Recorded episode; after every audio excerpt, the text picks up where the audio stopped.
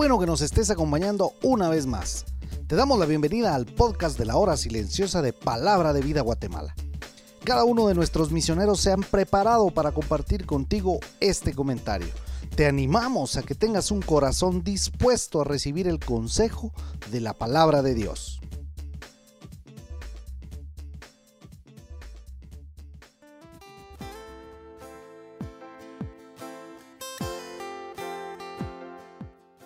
Muy buenos días, les saluda Héctor Salazar y hoy en nuestro devocional de la hora silenciosa vamos a Hechos capítulo 4 de los versículos 1 al 12. Un autor una vez escribió, porque esta es la voluntad de Dios, que haciendo bien hagáis callar la ignorancia de los hombres insensatos. Y en otra oportunidad también escribió, santificad a Dios el Señor en vuestros corazones y estad siempre preparados para presentar defensa con mansedumbre y reverencia ante todo el que demande razón de la esperanza que hay en vosotros si te sonaron familiares estas frases es porque el autor al que me refiero es Pedro. En realidad, más allá de ser frases, son versículos que él escribió en su primer carta. Y es que para poder escribir lo que leemos en el capítulo 2, versículo 15 y 3.15 de su primer carta, Pedro tuvo que vivir momentos, pudiéramos llamar intensos, como el que leímos hoy. ¿Qué vemos de diferente en este Pedro de Hechos 4 respecto al Pedro antes de la resurrección de Jesús? Sería la pregunta. De mi parte, yo respondo, la diferencia es ver a un Pedro, como dice el versículo 8, lleno del Espíritu Santo. Este Pedro que leemos hoy es un discípulo de Jesús que aclaró en su mente que tenía que ser un testigo. Es un Pedro que actuó y fue congruente con sus convicciones, a tal punto que aún frente a las mayores autoridades judías que se mencionan en el versículo 1, en versículo 5, en versículo 6, pienso que ni siquiera se le cruzó el pensamiento de querer negar a Jesús. No, definitivamente no lo volvería a hacer. Y es que este es el efecto del poder del Espíritu Santo que había prometido Jesús cuando leímos Hechos 1.8. ¿Se recuerdan? Bueno, en versículo 2 dice que estas altas autoridades judías estaban resentidas, o sea, estaban sumamente molestos por lo que Pedro y Juan estaban enseñando. Pero fuera la autoridad que fuera, a Pedro esto no le importó en lo más mínimo. Y ese mismo poder que tuvo Pedro para hablarle a estas autoridades judías, como lo leímos en el versículo del 8 al 12, en el versículo 4 fue el mismo poder que hizo que 5.000 personas se transformaran en nuevos creyentes de Jesús. Esto la verdad es bien impresionante. También quisiera mencionar el detalle que cuando Pedro en versículo 11 usa la expresión piedra cabeza del ángulo, primero está volviendo a citar las palabras que Jesús había mencionado en Lucas 20:17. Pero esta expresión era profética, porque ya había sido escrita en Salmos capítulo 118, versículo 22. E incluso Pedro en su primer carta, capítulo 2, versículo 7, la volvió a usar.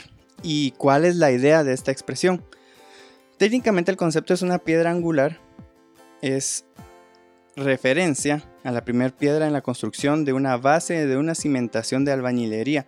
Era importante ya que todas las demás piedras se establecerían en referencia a esta piedra y esta determinaría la posición de toda la estructura.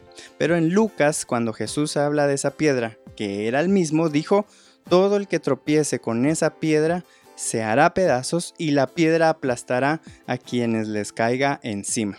Yo no sé qué les provoca a ustedes oír esto, pero a mí me da una sensación de que con Jesús no se debe jugar. Cualquier persona que se niega a creer en Jesús no debería desechar ni jugar con aquel que puede ser su salvación para no ir a un castigo en el infierno. Pero en el versículo 12 dijo, no hay otro nombre bajo el cielo en el que podamos ser salvos. Y tampoco nosotros, los que somos hijos de Dios, que ya creímos en Jesús como nuestro Salvador, no lo debemos desechar en nuestro caminar cristiano, ni mucho menos jugar a ser cristianos. El ejemplo de Pedro, que comenzamos a leer hoy y vamos a seguir leyendo mañana, es un llamado. ¿Un llamado a qué?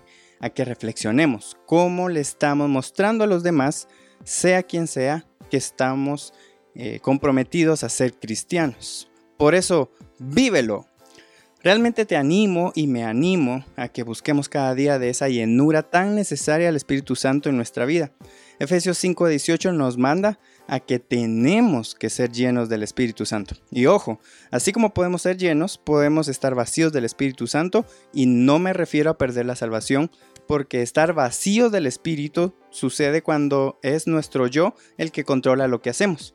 Tal vez venga a nuestra mente la pregunta ¿y qué tengo que hacer para saber si estoy buscando esa llenura? Primero debemos en una oración decirle a Dios que creemos en Jesús como nuestro único Salvador. Luego de esa oración sincera, el Espíritu Santo, dice la Biblia, que empieza a morar, a vivir en nosotros.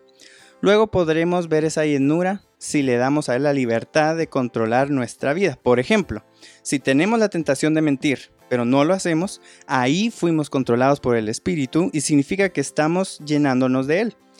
A ver, otro ejemplo del día a día. Si en lugar de pasar tiempo en Facebook tuvimos el deseo de orar y leer la Biblia, y así lo hicimos, porque sé que nos cuesta dejar el celular, ahí nos dejamos ser controlados por el Espíritu Santo y estaríamos manteniendo esa llenura de Él. Y te doy un tip. El Espíritu Santo y por ende también Dios es todo un caballero que respeta nuestra voluntad y no nos controla a la fuerza. Nos controla si así lo queremos nosotros mismos. Que Dios bendiga su palabra, démosle el control a Dios y seamos llenos del Espíritu Santo.